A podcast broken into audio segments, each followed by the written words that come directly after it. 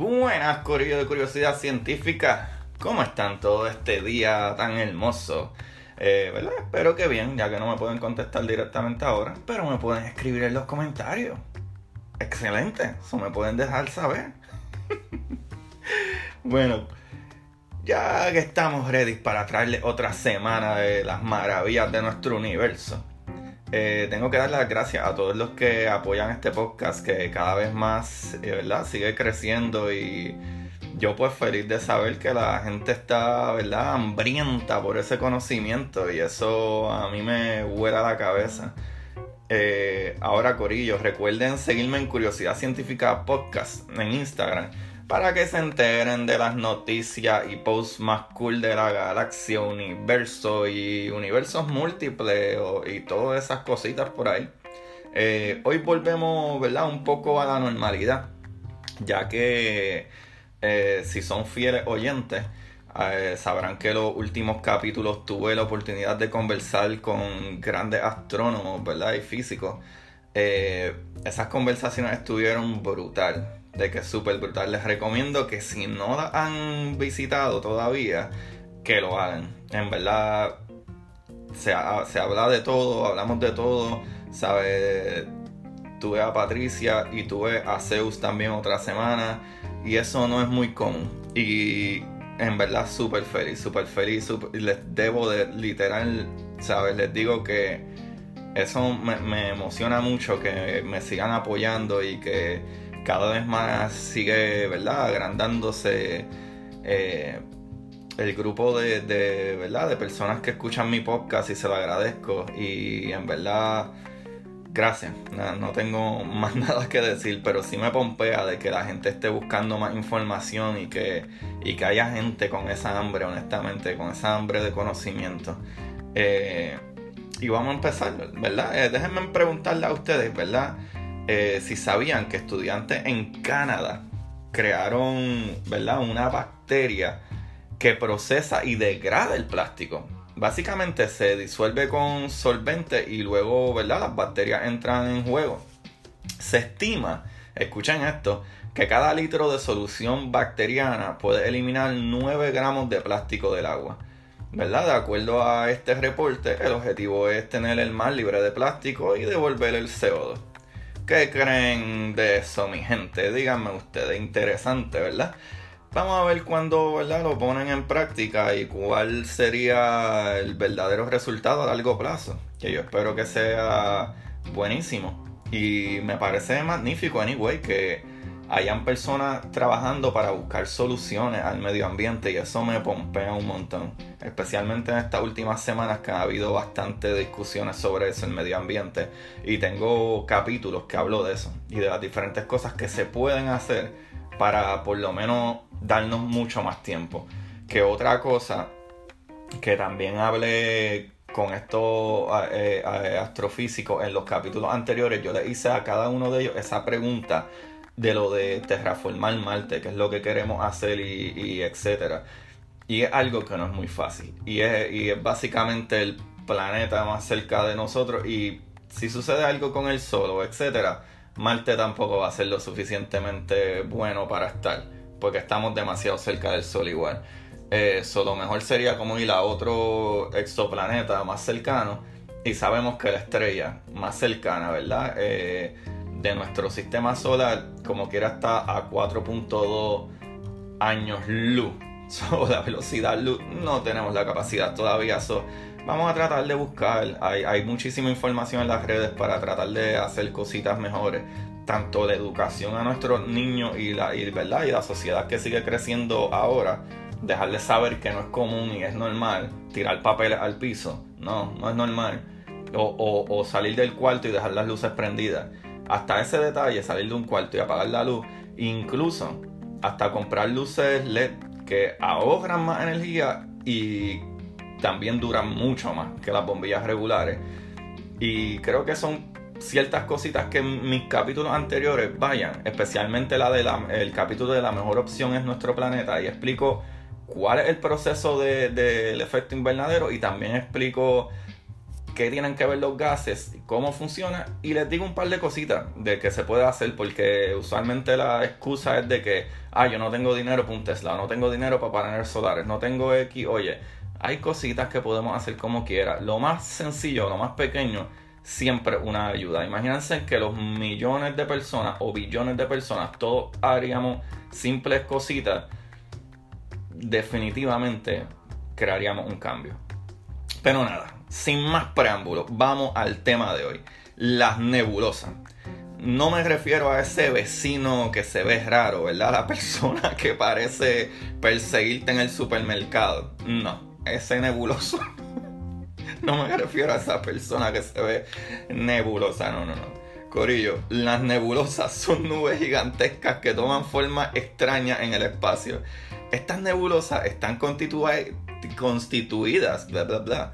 Estas nebulosas están constituidas eh, de gases entre, ¿verdad? Los que predominan el hidrógeno, helio y polvo estelar. Eh, eso está súper chévere. Como ustedes saben, mi gente, a lo largo y ancho del universo no solo existe una galaxia, como se pensaba hace décadas, ¿verdad? En los 1929, que Hubble dijo, espérate, aquí hay otra, otra galaxia. Y es completamente una galaxia entera, ¿verdad? Y sino que hay millones de galaxias. Nuestra galaxia, ¿verdad? La Vía Láctea, eh, está situada al lado de nuestra vecina Andrómeda, que fue la que Hubble fue la primera observación que dijo, verá, hay otras galaxias, pero no solo entre Andrómeda, Andrómeda y nuestra galaxia, ¿qué me pasa hoy? Que estoy trabándome todo. pero lo que quiero decir con esto es que no solo entre Andrómeda y nuestra galaxia, sino en todo el universo, ¿verdad? En todo el universo y en todas las galaxias eh, se encuentran estas nubes de gas y polvo, que le decimos nébulas. Pero ustedes dirán, ¿y qué tiene que ver estas nebulosas con nosotros? Pues mi gente, todo. Estas nebulosas tienen que ver con todo, ya que en su interior, interior nacen las estrellas a partir de una ¿verdad? condensación y agregación de la materia. Sabemos cómo funciona la fuerza de gravedad, pues así, que coge esa materia y la va uniendo. Y esto se pone más brutal. A pesar de que a simple vista, ¿verdad? Son solo nubes de gas y polvo, no todas las nebulosas son iguales. Eso está brutal. Hay nebulosas oscuras, ¿verdad? Que no es más que una nube de polvo y gas frío que no emite ningún tipo de luz visible. Las estrellas que contienen son ocultas. ¿Qué significa esto? Pues que no emiten ningún tipo de radiación. Sin embargo, el polvo del que está formado estas nubes tienen un diámetro de tan solo una micra y se preguntarán que una micra pues es súper súper pequeño. Para que tengan idea, el cabello humano es entre 60 y 80 micras eh, de diámetro. So, pongan eso a una micra.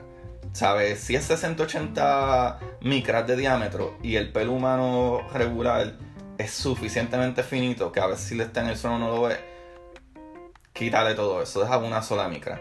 O, ¿verdad? Si lo quieren de otra manera, este polvo es de una millonésima parte de un metro.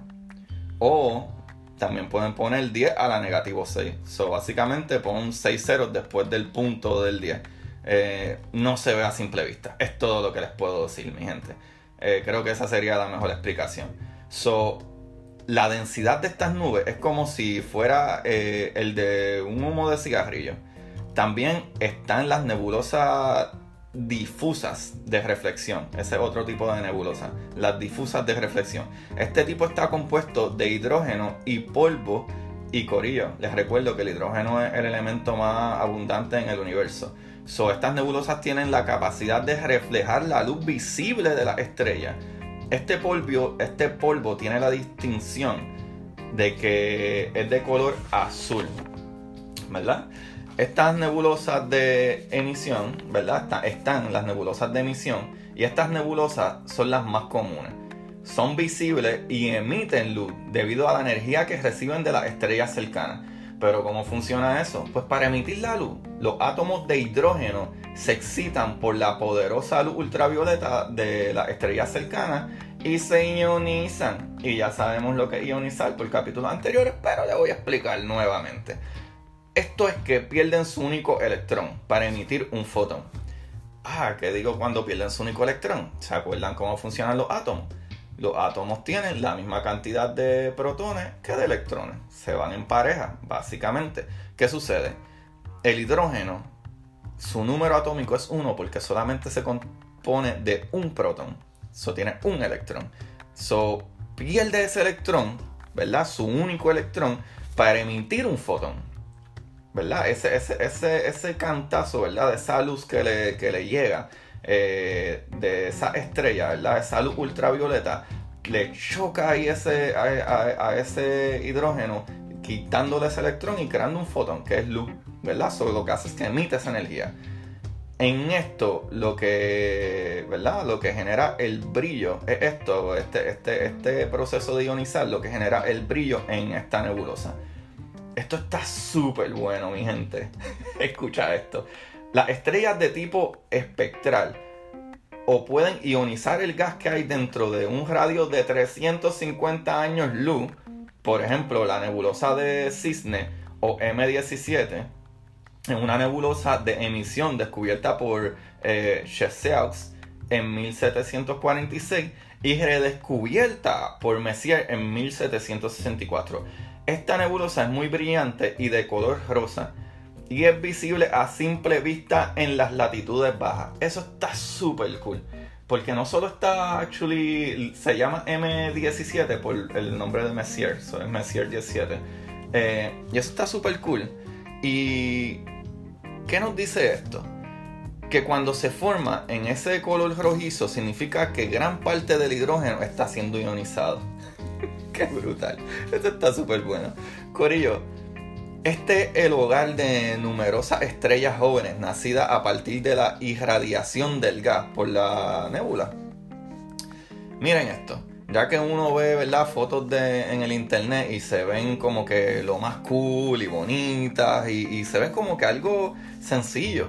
Si ustedes van ahora mismo a internet y buscan nebulas, ¿verdad? Eh, de la que sea. Pueden buscar la Messier, pues, M16 o M17, actually. Eh, M17 fue una de las que la encontró, pero M16 está ahí al ladito pegadita. Messier 16.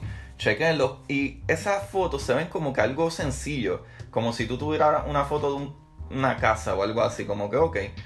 Pero las dimensiones de esta, ¿verdad? De estas nebulas son ridículamente gigantes. Para que tengan una idea estas nebulosas suelen ser de alrededor de 40 años luz. El diámetro de estas nebulosas, escuchen nuevamente, es de 40 años luz. So, la masa total, ¿verdad? Hablando como de esta eh, M17, la masa total que se forma en las nebulosas de este tipo, como la M17, es de aproximadamente 800 veces más que la masa del Sol. Esto es inmenso. Pero esto no acaba aquí. Eso está súper brutal, eso está súper brutal. Esta, esta, porque en la foto, lo digo, porque la foto se ve como que súper normal, súper sencillo. Pero la realidad del tamaño, del size de lo que es eso, es ridículo. ¿Sabes que sea alrededor de 40 años luz? Pónganlo en un punto como que de, de donde empieza el punto A y donde termina el punto B. Tú tendrías que coger 40 años luz para pasar de eh, eh, eh, esa nebulosa de un lado a otro. Imagínate lo inmenso que es, o lo inmenso que son muchas de ellas. Hay unas mucho más grandes, unas una a lo mejor un poco más variadas, pero están en alrededor esos, esos tamaños. Y esto está súper brutal. Porque también está otro tipo de nebulosa que tiene que ver un poco más con las estrellas como cuando mueren las estrellas. Y se le llaman eh, las difusas, ¿verdad? Están asociadas con el nacimiento de estrellas. Eso está súper, súper, súper cool. Eh, a estas le, llamamos la... Um, disculpen que se me olvidó un poquito. Eh, nebulosas planetarias. Nebulosas planetarias, el nombre. en este caso, nos referimos a los restos de las estrellas. Nebulosas planetarias viene de las primeras observaciones que se tenían de objetos de aspecto circular. Cuando la vida de una estrella llega al final, brilla sobre todo en la región ultravioleta del espectro electromagnético. Esta radiación ultravioleta ilumina el gas que se expulsa por la radiación ionizante y por tanto pues se forma la nebulosa planetaria. Lo cool es que los colores que se pueden observar a partir de los diversos elementos se encuentran en una longitud de onda muy específica. Y es que los átomos de hidrógeno emiten una luz roja, mientras que los de oxígeno se iluminan en verde. Eso es bastante parecido a lo que pasa con, con eh, las auroras, ¿verdad? Que yo les expliqué anteriormente sobre las auroras. Ahora, la nebulosa de la hélice es una estrella cósmica. Esa es la Helix Nebula. Esa es mi, mi nebula favorita, la Helix. Pues se le dice hélice. H-E-L-I-C-E. A menudo fotografiado por astrónomos aficionados por sus colores vivos y su parecido con un ojo gigante. Y en verdad es que es súper bonita. Vayan y chequen, chequen la Helix Nebula. Está súper brutal. Y esta se descubrió en el siglo XVIII y se encuentra a unos 650 años luz de la distancia de la constelación de Acuario. Súper brutal. Se puede decir que las nebulosas planetarias son remanentes de las estrellas que en el pasado fueron similares a nuestro Sol y cuando estas estrellas mueren expulsan al espacio todas las capas gaseosas. Estas capas se calientan por el núcleo caliente de la estrella muerta. A esto se denomina enana blanca como en otros capítulos le expliqué, cuando nuestra estrella muera, ¿verdad? Se va a convertir en una enana blanca, porque no tiene la masa suficiente para convertirse en un hoyo negro o convertirse en una, en una estrella de neutrones. No tiene la suficiente masa. Eso se convierte en una enana blanca y va a estar brillando por unos cientos de miles de años, probablemente en lo que esa radiación, ¿verdad? Va enfriando, enfriando, enfriando hasta que se convierte en una enana negra, que sería otro pedazo de piedra, probablemente hierro, flotando en el espacio. Y el brillo que se produce, ¿verdad? Se pueden ver tanto en longitudes de onda del visible e infrarroja. Así es que podemos ver esas enanas blancas o esas nebulosas planetarias. Eh, lo cual, entonces aquí les dejo saber, ¿verdad? Que como hice la pregunta anteriormente, ¿qué importancia tienen las nebulosas? Mi gente, básicamente, las nebulosas es donde comienza todo. ¿Cómo es que nosotros estamos aquí? Nosotros estamos aquí gracias a que cuando una estrella explotó hace unos 5 billones de años, esos restos de gases y, materiales y elementos que se quedaron por ahí, gracias a la fuerza de gravedad, con mucha paciencia y mucho tiempo, se reestructuró y se creó nuestro Sol. Con, ¿verdad? Gracias a otros gases que se dispersaron y esos otros restos crearon nuestros planetas. So, sin estos gases, sin estas nébulas, no se podrían crear más estrellas y sin explosiones de estrellas no se podrían crear otras cosas como planetas y otros elementos. Que incluso, algo que está súper cool, que incluso la explosión de una estrella regular ni siquiera crea todos los elementos, porque a lo mejor no tiene la fuerza suficiente o la materia suficiente, si es como del size, ¿verdad? Del tamaño de nuestro Sol, para comprimir tanto y crear oro. So, materiales como oro entonces se crearían en otro tipo de estrellas que son las estrellas de neutrones porque sí tienen la, masa verdad tan condensada o sea es tan tan tan fuerte eh, ahí que sí pueden pueden convertirse en, oro. Pero estrellas regulares como la de nosotros no se supone. Pero lo que quiero decir con esto es que gracias a esas nebulas esos gases que están ahí en el espacio es que se crea básicamente toda la materia sólida que después explota en las estrellas y se crean planetas y otras cosas así. Gracias a eso. Ahí hay planetas que se crean simple y sencillamente de gases que se formaron pero no fueron suficientemente masivos para convertirse en estrellas. Como por ejemplo Júpiter. Júpiter básicamente es como si fuera un tipo de otra estrella o otro sol, como le quieran llamar, pero no, fue, no, no, no adquirió la masa suficiente ¿verdad? Esa materia suficiente para poder tener la suficiente presión y encenderse y crearse otra estrella. Pero básicamente así es que se crea todo.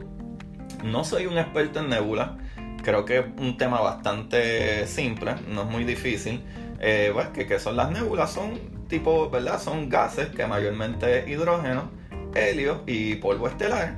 Y esos gases con la fuerza de gravedad se van uniendo, se van uniendo hasta que terminan creando estrellas y otras cosas en general. Y, al punto en que muchas de estas estrellas explotan, liberan otros elementos que ya se han creado dentro de, esa, dentro de ese núcleo de esas otras estrellas y traen los elementos que hasta nosotros tenemos hoy en día en nuestro planeta. Y eso está súper cool, súper, súper cool. Díganme qué ustedes creen, ¿verdad? De esta información. Ah, y no podemos acabar sin mencionar que existen nebulosas que mantienen las dos características mencionadas en, los tipos anteriores, ¿verdad? La mayoría de las nebulosas de emisión suelen tener un 90% de hidrógeno, siendo el resto helio, oxígeno, nitrógeno y otros elementos. Por otro lado, las nebulosas de reflexión suelen ser azules porque es el color que se dispersa con más facilidad. Y actually, algo súper interesante, vayan a, la conversación que tuve con Zeus Valtierra que él habla de la dispersión de colores, el por qué nuestro cielo es azul y por qué cuando está bajando el sol se ve como amarilloso, rojizo.